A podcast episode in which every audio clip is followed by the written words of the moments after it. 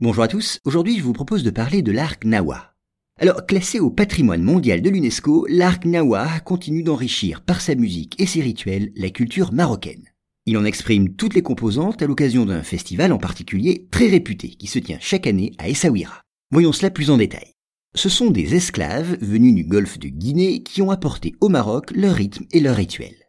Capturée au Sénégal, au Mali ou au Niger, cette main-d'œuvre servile fut employée au développement du port de l'ancienne Mogador et à la protection des sultans du Maroc.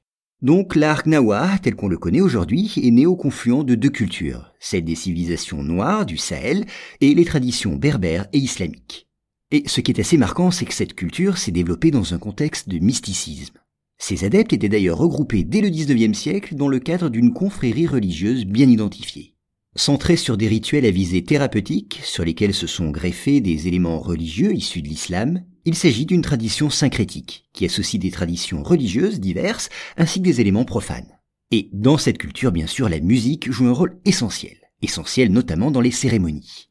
Là, des rythmes sont conçus pour amener peu à peu les participants à un état de transe. Dirigés par des maîtres musiciens, les artistes utilisent des instruments traditionnels, comme le gambri, guitare à trois cordes, les crotales, qui sont des sortes de castagnettes, ou un tambour spécifique appelé ganga.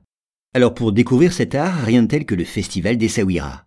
Depuis plus de 20 ans, il se tient en juin, il permet de faire connaître la musique nawa au-delà du cercle restreint de ses auditeurs habituels. Cette manifestation a ainsi donné une audience internationale à une musique qui, loin de se figer dans ses traditions, s'est évoluer avec son temps et s'inspirer d'autres rythmes. D'ailleurs, le festival a sans doute permis de sauver de l'oubli une tradition musicale originale. Mais attention, ces détracteurs l'accusent cependant de réduire l'arc nawa à un simple divertissement. Il rappelle que dans cette tradition culturelle, les rythmes musicaux ne sauraient être séparés d'une spiritualité qui en est véritablement le fondement.